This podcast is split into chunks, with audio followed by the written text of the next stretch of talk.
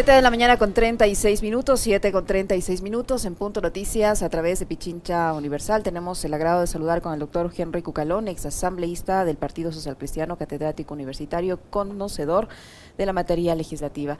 Eh, vamos a hablar de la ciudad de Quito, eh, doctor Cucalón, pero yo quisiera comenzar con eh, la situación que vive la Asamblea Nacional y la Comisión de Fiscalización. Usted ha sido un destacado asambleísta durante varios periodos legislativos y quisiera saber si es posible que en la Comisión de Fiscalización alguien se olvide de notificar una petición de prórroga para la presentación de un informe y luego esto pues provoque este conflicto entre la Comisión de Fiscalización y la titular de la Asamblea Nacional, en este caso la señora Guadalupe Llori. ¿Es, ¿Es, posible? ¿Se puede olvidar uno de hacer eso? ¿Solo debe hacerlo el presidente? ¿La secretaria, como dicen ahora, que es la responsable? Cualquiera de los integrantes de este eh, organismo legislativo lo puede hacer. Podría, les, podría haberles recordado que tienen que hacer el, el pedido de prórroga para la presentación del informe de manera oportuna. Buenos días. Le saludamos a Alexis Moncayo, quien le habla a Licenia Espinel. Bienvenido, doctor. ¿Cómo están? Muy buenos días. Un enorme gusto compartir con ustedes y saludar a todos los oyentes de Radio Pichincha. Lo importante es que la labor de fiscalización y control político no se detenga. Justamente ante situaciones sui generis que antes se denominaban limbos, es que fui uno de los promotores de la reforma a la ley orgánica de la función legislativa, para que en el caso de darse, ya sea por negligencia, ya sea por olvido o inclusive por dolo, siempre sea el Pleno el que finalmente resuelva la existencia de un juicio político o no. Recordemos que antes, si sucedía esto, se caía el proceso. Ya no sucedió con la Comisión de Fiscalización que sustanció el proceso contra el ex vicepresidente Jorge Glass. Entonces, la situación actual, más allá de la razonable crítica ciudadana, entendible e indignación en algunos casos, porque yo soy de los que creo que el señor ex contralor debe ser censurado de forma fuerte y unánime por parte del Pleno de la Asamblea.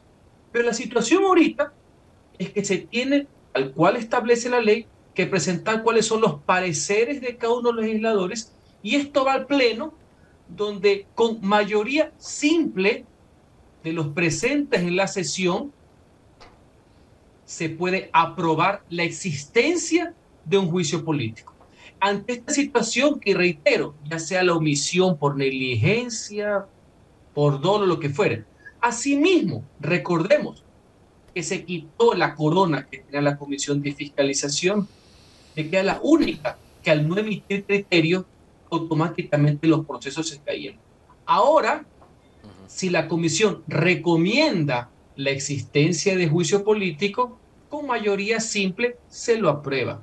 Y si un informe de la Comisión de Fiscalización dice que no está de acuerdo y recomienda el archivo, ahí sí, con la mayoría absoluta de los miembros del Pleno, se puede virar, si cabe la palabra, y aprobar la existencia. En todo caso, será una oportunidad para que en el Pleno un asambleísta presente la moción en base a lo que está presentando ahora la titular de la legislatura y saber quién está a favor de la transparencia y que de una vez por todas la Contraloría salga de la cloaca institucional en que la metieron o también existen algunos alcahuetes, que con algunas formas quieren hacer pasar esto agache.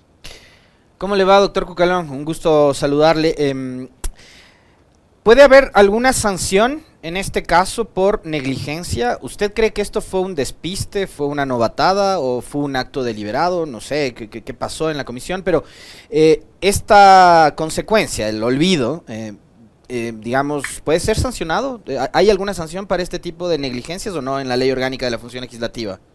Mire, en el ámbito de los funcionarios, si evidentemente la secretaria o secretario de la comisión, que no tengo el gusto de conocer, se olvidó de pedir la prórroga, una falta administrativa, puede ser motivo de sanción. Si fuera de mi confianza y bajo mis órdenes, yo lo cancelo, por así decir. Reitero, no estoy con alma de pitoniza, ni tampoco soy perito para en este minuto determinar si hay dolo negligencia, olvido, inexperiencia, eh, tantas otras cosas. Lo importante y lo que le interesa a los oyentes y al pueblo ecuatoriano es que si hay una salida, ya no es como antes.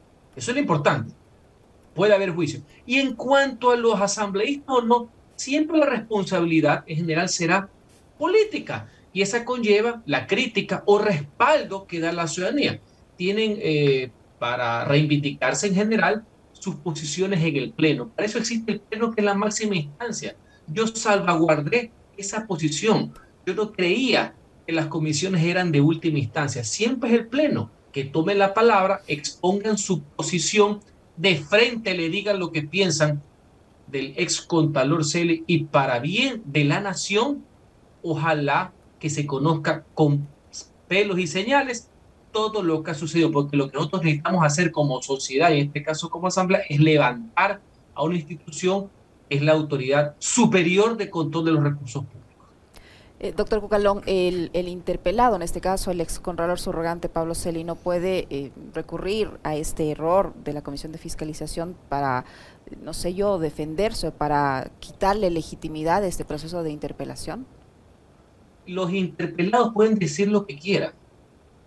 Este es un proceso político. Lo importante, reitero, es que existen las normas para que el juicio no se caiga. Este puede ser un bemol, una raya al tigre más, por los motivos que fueren. Reitero, ya habrán las investigaciones. Pero lo de fondo es que el juicio no se cae. Y eso dependerá de la voluntad de los asambleístas. Ahora, si usted me dice, porque todo puede pasar en la viña del Señor, de que por alguna triquiñuela, ahora sí en el pleno, de esos que hablan mucho, tuitean mucho, pero no aparecen, no hablan, no ejercen su labor de legislador de la República. Si usted me dice que mañana no hay la mayoría simple, los presentes de una sesión, para que exista la moción y aprobación de que exista juicio político, ah, ahí estamos entrando en otro baile, señor.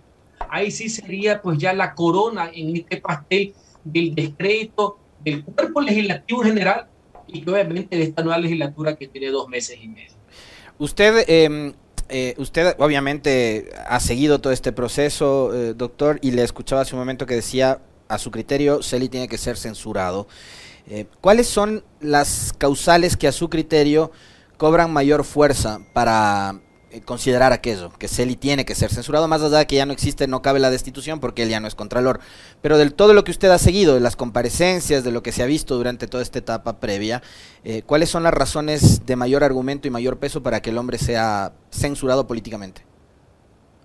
Una de mis últimas actuaciones como asambleísta fue la de suscribir ese juicio político contra el contralor en ese momento en funciones es claro que había incumplido de fondo y de forma las labores para las cuales estaba ahí, subrogando en el cargo quizás más importante que tiene el ordenamiento jurídico ecuatoriano para efectos del control. Uno de los bemoles que va a tener este juicio es que al no haber informe no están concatenadas las causales, que originalmente creo que eran cinco. Pero como este es un proceso político, y esto viene como antecedente el otro. No es que no se guardan los procesos, claro que hay procesos. Mire que le estoy citando leyes, etcétera. No es tampoco el libre albedrío y que uno haga lo que le venga en gana. Y aquí estamos en la horda primitiva, el más fuerte, el que más grita. No, hay un proceso. Pero es evidente porque no se siguen las reglas ni jurisdiccionales, ni tampoco el Código Orgánico Administrativo, sino de la Ley de la Función Legislativa y de la Constitución de la República. Este asunto que se está llevando a cuerda separada, a cuerda separada en materia penal, que es, no es vinculante en todo caso, pero sí es un referente del manejo, de establecimiento y desvanecimiento de glosas, para mí es fundamental. Esto sin perjuicio de que yo, usted lo sabe, Alexis, yo participé en la legislatura pasada en todos los juicios políticos. En todos, sin excepción, intervine y tomé la palabra. En algunos fui interpelante. Es obvio que hay una carga social del pésimo desempeño que estuvo este caballero, sin perjuicio de dilucidar la forma en que se quedó, no se quedó, más allá que hay instancias judiciales o no, pero el desempeño que tuvo, nada más y nada menos que el contralor subrogante, que fue subcontalor del señor sentenciado yo sí saludo que haya existido ese espacio en la Comisión de Fiscalización de comparecencias bajo el sistema de audiencia y como deben ser, al frente, no al costado. Pues. Yo siempre observé eso en mis ocho años de legislatura. Yo no entendía cómo aquí los interpelados y los comparecientes se sentaban al lado como que estábamos juntos en un bar. Es al frente, ustedes están rindiendo cuentas ante el pueblo en la razón de ser de los asambleístas y de varios ciudadanos que pusieron sus puntos de vista al respecto de cómo había sido el desempeño, llegada y muchas otras cosas más de este contalor eh, subrogante, ahora ex contalor de la República. Así que creo que hay varios elementos para que haya el sustento necesario para que haya esta sanción moral y política por parte del Parlamento ecuatoriano, sin perjuicio que esto abone al desarrollo de otro tipo de responsabilidades que pudiera tener el ex contador. Eh, doctor Cucalón, ¿cuál va a ser el procedimiento? La Comisión de Fiscalización dice que para este mediodía va a tener listo el informe o los informes de cada legislador integrante de esa comisión, me imagino yo. Le presentan a la presidenta, ella tiene que convocar a la sesión, a una, a dos sesiones. ¿Cuál va a ser el procedimiento? ¿Esto se resuelve? Una vez que se requieren los pareceres o criterios de cada uno de los legisladores de conformidad eh, con la ley, esto se pone en una sesión y cualquier legislador tiene que mocionar, y ojalá que sea uno de la misma comisión de fiscalización o cualquiera, mocionar que exista juicio político con estos antecedentes. Y reitero, solo se aprueba por mayoría simple los presentes en una sesión. Si el quórum es 70, la mayoría simple es 36 no hay 36 almas a favor de este juicio, ya la verdad es que las cosas cambiarían de tono, por así decirlo. Así que yo no estoy confiado, pero asumo que existen esas voluntades. Em, ¿Cómo ha visto usted, doctor Cucalón, el desempeño en estos pocos meses de, la Asamblea? Y le pregunto esto por qué, porque yo en mi comentario estaba eh, opinando sobre algunas reacciones que hay en redes sociales de quienes ya están en este momento, a pesar de que no cumplimos ni siquiera los tres primeros meses de legislatura ni de gobierno, eh, y están hablando de que vamos hacia una, una suerte de muerte cruzada, de disolución de la Asamblea, en caso de que em, el Parlamento bloquee el plan de desarrollo nacional, etcétera, etcétera. Más allá de que el gobierno además ha enviado un solo proyecto de ley que es la reforma a la ley de comunicación. Eh, ¿Cómo asume usted, primero, este tipo de críticas y de advertencias? Suenan ya casi amenazas, ¿no? De que a la, Asamblea, cuidado con bloquearle al gobierno, si no se van a su casa por un lado, vamos, ya se están anticipando por ahí. Y lo otro es eh, el trabajo que ha hecho la Asamblea. La gente también dice que se están concentrando mucho en, en la fiscalización, pero poco a poco están legislando. Y yo sí reconocía que, por ejemplo, la bancada de su partido, el PCC, en estos días presentó una propuesta de legislación y de reformas a la seguridad social. ¿Cómo ha visto usted el desempeño? de esta asamblea? Mire, siempre los parlamentos del mundo tienden como foco la crítica ciudadana. Es un organismo colectivo donde se delibera, donde no se ejecuta. Así que no creamos que esto es una sorpresa. En el caso ecuatoriano, hemos hecho méritos para estar por encima del promedio, ya es otra cosa, pero eso es por la calidad de sus integrantes. Y eso es el espejo de la democracia, pues mi querido amigo. Los políticos son el reflejo de una sociedad. Eso es lo que se votó en caliente en febrero de este año. No es que son marcianos, no es que son extraterrestres, somos nosotros. Ese es nuestro reflejo. Eso es lo que se consignó.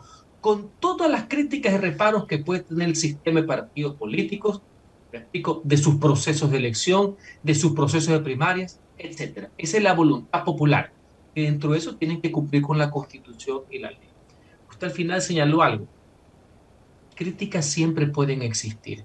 Aquí se ha trabajado de forma propositiva, sin perjuicio de muchos proyectos individuales que hay, y me imagino que son de todos. A la bancada que usted se refiere, ha presentado dos en estos dos meses, a nivel colectivo, digo, a nivel de toda la bancada, tienen que ver con compromisos asumidos con los ciudadanos y que tienen que ver con las reformas pertinentes para garantizar que los ingresos que son por constitución y ley, es decir, por justicia, no por dádivas, correspondiente a las rentas para favor de los gobiernos locales de todo el país, se presentó el respectivo proyecto de ley. Y en esta semana, lo que corresponde a un proyecto para que la seguridad social no esté supeditada a los antojos de los gobiernos de turno y que los fondos que pertenecen a los afiliados sean respetados y que puedan actuarse con transparencia. Son dos proyectos. Ojalá que esto pongan a debatir a la sociedad y al Parlamento.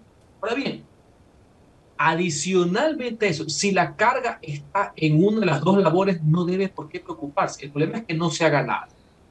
Mucha gente cree, y este también era uno de mis señalamientos en los periodos pasados, que la labor de un Congreso per se es expedir leyes como si fuera cajero automático. Y no necesariamente, Alexis. Los congresos en el mundo son los espacios de reflexión, de deliberación de una sociedad cuyo resultado final, no inmediato, puede ser la expedición de una norma o de una ley. No todos los congresos, usted fíjese en Europa, en Estados Unidos, no es que todas las semanas piden leyes y al final los titulares o presidentes, como que si fueran escuelitas, dicen que he aprobado 75 leyes y si no aprobé 100 me quedé de año, me ponen rojo. Eso no existe en ninguna parte del mundo, solo aquí en el Ecuador. Por eso es que se sacrifica la calidad legislativa.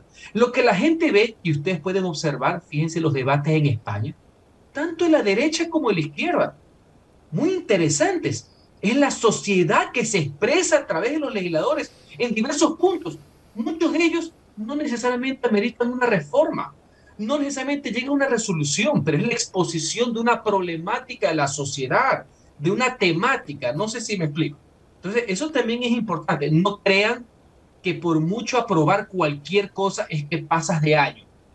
Por ahí no va. Tienen que conectarse con las grandes demandas de una sociedad, ya sean en materia social, económica o, ¿por qué no?, de reforma eh, política. Estos dos primeros meses obviamente se nota que hay un tanteo, porque a los años no hay una mayoría consolidada. Recordemos que lo que existió ahora fue una mayoría puntual prácticamente para elegir autoridades, pero no se ve una hoja de ruta clara, no se ve una agenda evidentemente se están posicionando o reposicionando a nivel de la legislatura. Si a usted eso le suma lamentables incidentes individuales, como la del asambleísta Serra, entre otros, obviamente y lamentablemente abona en el descrédito de un órgano como es la función legislativa. Doctor Cucalón, ya en otro tema, em, usted habrá presenciado, visto, como creo la mayoría de capitalinos, con preocupación lo que sucede en la alcaldía de la ciudad.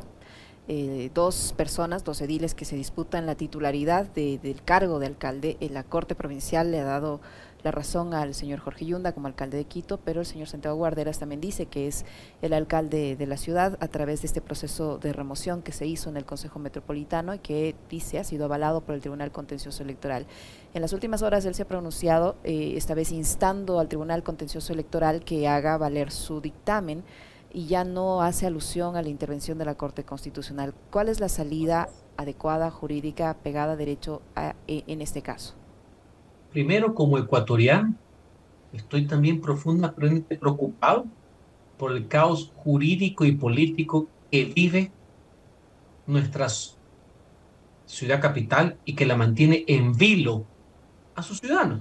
Que al final de cuentas lo que le interesa es vivir mejor, que la ciudad esté en marcha, que no se detenga hacia nada, que los servicios públicos funcionen y eso une a todos los ciudadanos, sin distingos sociales ni económicos. Y más, reitero, en este caso yo me pronuncio porque nuestra capital nos representa a todos. ¿ah? Esto es un tema nunca antes visto. Y mis señalamientos, yo no quiero estar en el detalle de caer en el maniqueísmo burdo de estar a favor o en contra de X persona. Lo que me llama profundamente la preocupación es la forma, por no decir abusiva, a que se ha utilizado el ordenamiento jurídico. La forma tan simplista en que se manejan los conceptos y que tienden a la confusión generalizada, porque para mí esto es algo deliberado. Más allá de los resultados, insisto, yo no quiero entrar en el detalle de los nombres. Mi respeto para las personas es lo menos que merecen. Conozco a los dos. El uno fue compañero en, el, en la Asamblea Nacional en el último periodo y el otro lo conozco, profesor En algún momento estuvo también en la tienda política en que yo sí, pero señores, ya si uno no tiene claro la materia del manejo del control político, que tiene sus propias normas. La constitución, en este caso el COTAC, de las normas de control jurisdiccional, yo tengo que pedirle perdón, yo soy abogado, le pido perdón al pueblo Y creo que los abogados de todo el país hemos sido parte del problema de esto, y obviamente a nivel judicial. Señores, eso ni para preuniversitarios. Deben negarle la matrícula en la universidad a esos jueces, por Dios. Ya no, no merecen ni perder el año. Eso es terrible. Señores, aquí hay una confusión. Los concejales, yo sé que hay una crítica en todo el país de falta de representación. Los concejales son legisladores de la ciudad, así como los asambleístas son los legisladores en el país. El Ejecutivo Nacional es el presidente, el Ejecutivo Local es el alcalde, en todos los municipios del país. Yo sé que no es muy costumbre, los 80 en Guayaquil pasaba mucho. Yo sé que la gente a veces ignora ciertas cosas, los jueces no lo pueden ignorar. Pues. ¿Cómo puede ser posible? que en la sentencia, que nunca haber sido admitido ni siquiera la demanda. Están poniendo un pésimo precedente. Y la clase política ecuatoriana, cuidado, copia lo negativo. A ningún presidente, a ningún vicepresidente del retorno a la democracia se le ocurrió ponerle, antes se llamaba acción de amparo, ahora se llama protección. A nadie se le ocurrió mientras se sustanciaba el resultado del juicio político, a nadie se le ocurrió ir a la justicia ordinaria. Es que a nadie. Esto es lo más noble del mundo. Somos el reír del mundo. Queriendo confundir el control político con el control jurisdiccional. Y querer poner que los legisladores, en este caso un asambleísta, porque yo ya veo que esto va a pasar. Yo ya veo que estas malas mañas las van a trasladar a otro lado. Que los legisladores, que son jueces políticos nacionales, o los concejales, que son legisladores, señores. Más allá que algunos no tengan pinta de nada en el país, digo son legisladores. Los quieren confundir con jueces y que les quieren aplicar normas jurisdiccionales o normas del COA y normas de recusación. Entonces, con esa teoría, yo soy el que firmo, no voto en la asamblea y lo mismo yo firmo, no voto en el consejo. No, señores, lo cual no significa que no haya respeto al debido proceso. Hay un proceso consignado en la Constitución y en este caso en el COTAT, así como en la Constitución y la ley de la función legislativa. Reitero, esto no significa hacer lo que sea, por Dios, pero no se puede confundir. Y tanto es que se mejora el proceso, que más allá que yo no estuve de acuerdo, en mi primera legislatura, la mayoría reinante y compante en esa época, puso pues el tema de que lo actuado vaya revisión de procedimiento, nunca de la valoración del voto porque la valoración del voto de un juez político es intrínseca, es subjetiva por su naturaleza, a diferencia de la de un juez de la corte, pues. Es que es una valoración política, doctor, coyuntural. Doctor, pero ahí. una oportunidad. Yo fui uno de los legisladores que, pese a no estar de acuerdo, en mi primer periodo se aprobó que todo vaya a revisión del Tribunal Contencioso Electoral. Doctor, pero ahí, eh, tomando en cuenta. eso, ahora resulta ser que no les gusta. Tomando en cuenta eso que usted acaba de señalar, que me parece súper importante, el tema de la valoración política del voto de un legislador, eh, y tomando en cuenta de que este es un proceso de una suerte de enjuiciamiento político, algo parecido a lo que pasa en un parlamento, usted ya lo decía bastante bien ejemplificándolo. Eh, pero no hubiese sido quizás más conveniente que el doctor Guarderas, siendo el primer vicealcalde, digamos, eh, él se abstenga o dé un paso al costado para que sea otra la persona que integre esa comisión de mesa que iba a llevar adelante este proceso sancionatorio contra Jorge Yunda. Voy a hablar de los conceptos, no de los nombres. El código COTAC no establece eso. Y si hubiera existido porque esto sirve de referencia para todos los municipios y consejos provinciales del país a futuro. No digo que esto se pase a cada rato. Quien revisa el proceso, según la constitución y la ley, es el Tribunal Contencioso Electoral. Pues. Ese es el tribunal de alzada, jurisdiccional en materia de control político. En esa materia, la ley le da esa facultad. Y el Tribunal Contencioso Electoral no lo observó. Se agotó, señores se agotó el tema. No cabe una acción de protección, sino mañana, reitero, que yo ya veo, te lo pongo aquí, yo ya veo que esto va a pasar. Esto no va a terminar nunca. Mañana cualquier presidente, cualquier ministro va a ir también donde cualquier juez en el sinfín de la República a tumbar procesos políticos. Mañana no se sorprenda que cualquier persona le pida a un juez que no deje que un presidente sancione la ley, que es un acto político por excelencia. No se sorprenda que mañana algún candidato ponga acciones de protección porque no le gusta el resultado de las elecciones. Es que yo ya veo. Es que, insisto, yo ya algo conozco, algo conozco la materia prima de la que reina aquí. Aparte, soy profesor, soy profesor de ciencias políticas y derecho público. Yo ya veo que aquí ya pusieron la pica en Flandes. Y en un momento en que tampoco por los ecuatorianos hemos sido muy la clase política, muy proclives al Estado de Derecho, sino al Estado de circunstancias, por así decir, y de las coyunturas, están sentando un pésimo precedente. Y adicionalmente, lo que me parece más infame, y fíjense ustedes que no estoy citando nombres, sino conceptos, infame por decirlo menos, que en esa sentencia, yo la doy permanentemente en clases, hayan querido citar el caso del alcalde Petro. O sea, de una muletilla en Twitter, porque yo sí leía que algunos desfasados lo ponían, de poner la muletilla tener la cachaza de ponerlo en una sentencia. No, Dios mío, ya quemen todo. Yo estoy al borde de quemar la biblioteca que está aquí atrás. Pero al borde, no que ¿Usted no, encuentra similitudes entre lo que pasó con Petro en Bogotá y lo que podría pasar con Yunda acá? Por violación al debido proceso y el, eh, a sus derechos. Pero es terrible. Yo me he leído, estudiado la sentencia de la Corte. Aparte a mí siempre me amenazaban con esa sentencia. Acá yo tomaba la palabra en el Congreso. Siempre me, me amenazaban con la Corte Interamericana. Señores, el señor Petro fue destituido, bien o mal, por una autoridad administrativa, por la Procuraduría General del Estado de Colombia, que en otras cosas tiene facultad de llamar la atención hasta el presidente de la República. Es el control de la legalidad en Colombia, tiene funciones mucho más exorbitantes que la que tiene el caso ecuatoriano, y me las conozco porque yo trabajé en la Procuraduría. ¿Ya? Eso fue lo que fue impugnado. Te querer confundir un órgano administrativo como es la Procuraduría del juez natural de un proceso político como son en este caso los legisladores de la ciudad. Ahora me voy a referir como legisladores de la ciudad para ver si se les saca el moquete a alguna gente. Porque encima dicen, es que a mí me elige el pueblo, o sea que los legisladores, ¿quién los escogió? El Chavo del Ocho. También son elegidos por el pueblo. Ahora, si no nos gustan, esa es otra cosa. Pues. ¿Cómo van a confundir a la Procuraduría, órgano administrativo, me explico, con un órgano político, deliberativo, legislativo? Ya eso, ya yo no quiero ni confundir. Eso es comprar. Esto no lo hacen de ignorantes. Somos, y reitero, somos el hazme reír del mundo. Y no estoy hablando de nombres, sino de situaciones. No es lo mismo. ¿Sabe cuál es lo comparable?